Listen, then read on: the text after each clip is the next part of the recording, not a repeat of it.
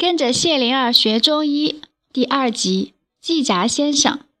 医道碰王道，十指平和。扁鹊将长桑君送的药分成三十份，每天用上池的水调着喝一份。他没有立即去接收渔父医馆，而是继续料理着人设。闲时就看竹简医书，十几天就这样过去了。药吃了一半。这天，人设接待了吴国王子季札，人们都尊称他为王子，他却自称是吴国的使者。季札是东周乃至后世都享有盛名的贤人，甚至他的使节队中的随从个个带有典雅之风。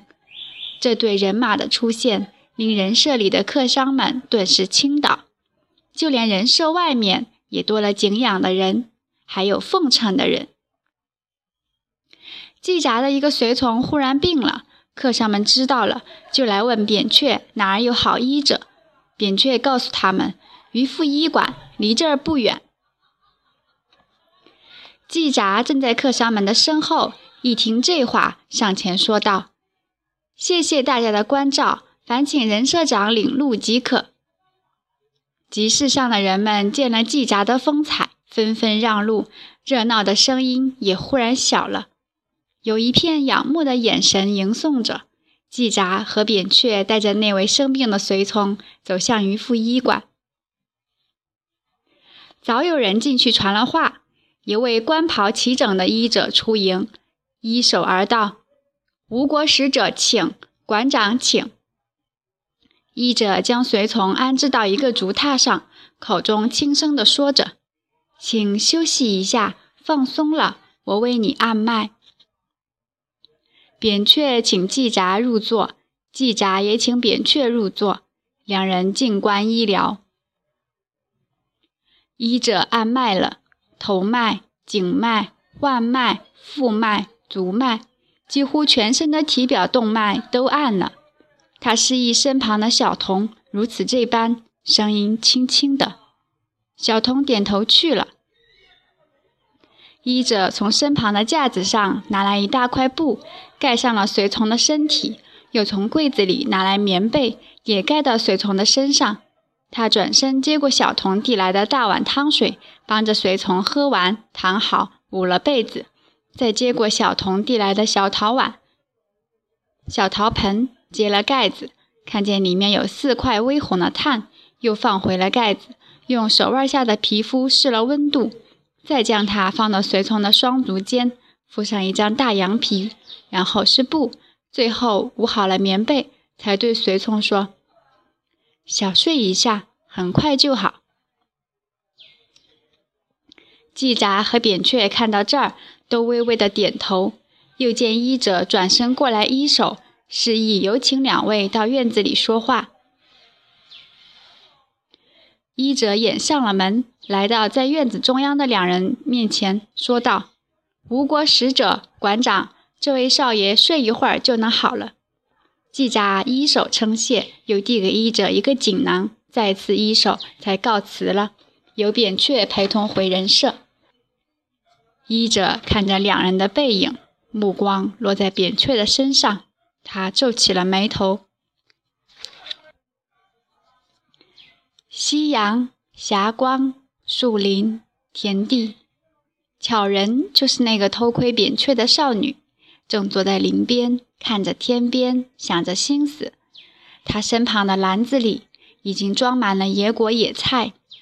林子里走出了背着篓子的医者，他的篮子里装满了能做药的野花野草。他来到巧人的面前，毅然而道：“我决定了，月圆的那天动手动身去秦国。”他掏出锦囊，抛了再接了，说：“有了它，我能过得很好。”巧人拿起篮子与他并行，听他叹了一口气，委婉的声音又传来了：“只是越来越孤独了。”巧人眼眶湿润了，张了嘴，又闭了嘴，终于没有说话。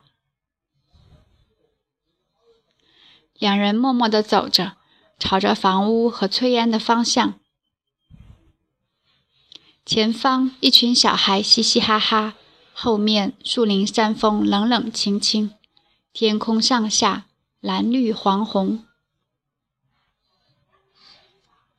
吴国使者季札正坐在席子上静静的调息，有人敲门了。季札从容地说：“请进来。”扁鹊出现了，官袍齐整。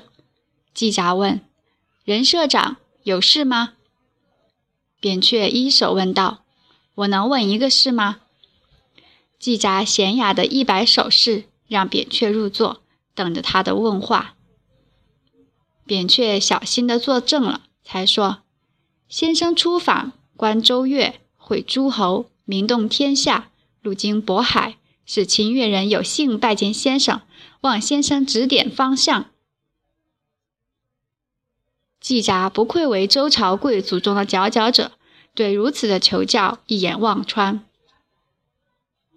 他不失优雅的开口了：“鲁国有孔丘拜会老子，齐国有秦越人询问季札。年轻人的心不在周王，而在诸侯啊！诸侯越强大，越要收揽才俊之士。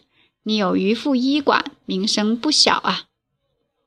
他微笑不语了，扁鹊一躬到底，说：“谢先生赐教。”扁鹊在走向自己的房间，脑中回想刚才的情景，忽然被一双柔柔的手捂住了眼睛。巧人，他轻声问道：“真是巧人。”他告诉扁鹊：“子礼要去秦国了。”子礼就是为季札的随从治病的医者，他爱巧人。如果他去秦国，医馆就要少一个很好的医者。他乃是长桑君的弟子，走了他是十分可惜的事。可是如今的年轻人都想去诸侯国立身扬名。刚才季札先生说的极其透彻了。扁鹊是现实的人，他谢过巧人，请他回去休息。说他明天开始去医馆。清晨，扁鹊数着长桑君给的药，还有十几个小布包在等着他呢。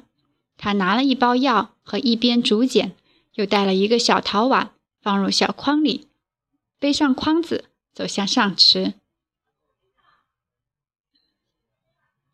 晨雾淡淡，小径弯弯，扁鹊到了上池。在上游的水口，用陶碗接了清水，倒入了药，摇匀了，喝了一口又一口。天大亮了，他在一块大石上看着摊开的竹简。巧人背着陶水罐来了，扁鹊听到响动的声音，抬头看见了他，就迎上前去。两人面对面，眼对眼。扁鹊慢慢地拿起巧儿的一只手。贴到自己的脸，四目相对，没有声响，只有鸟儿和风儿各说各的话。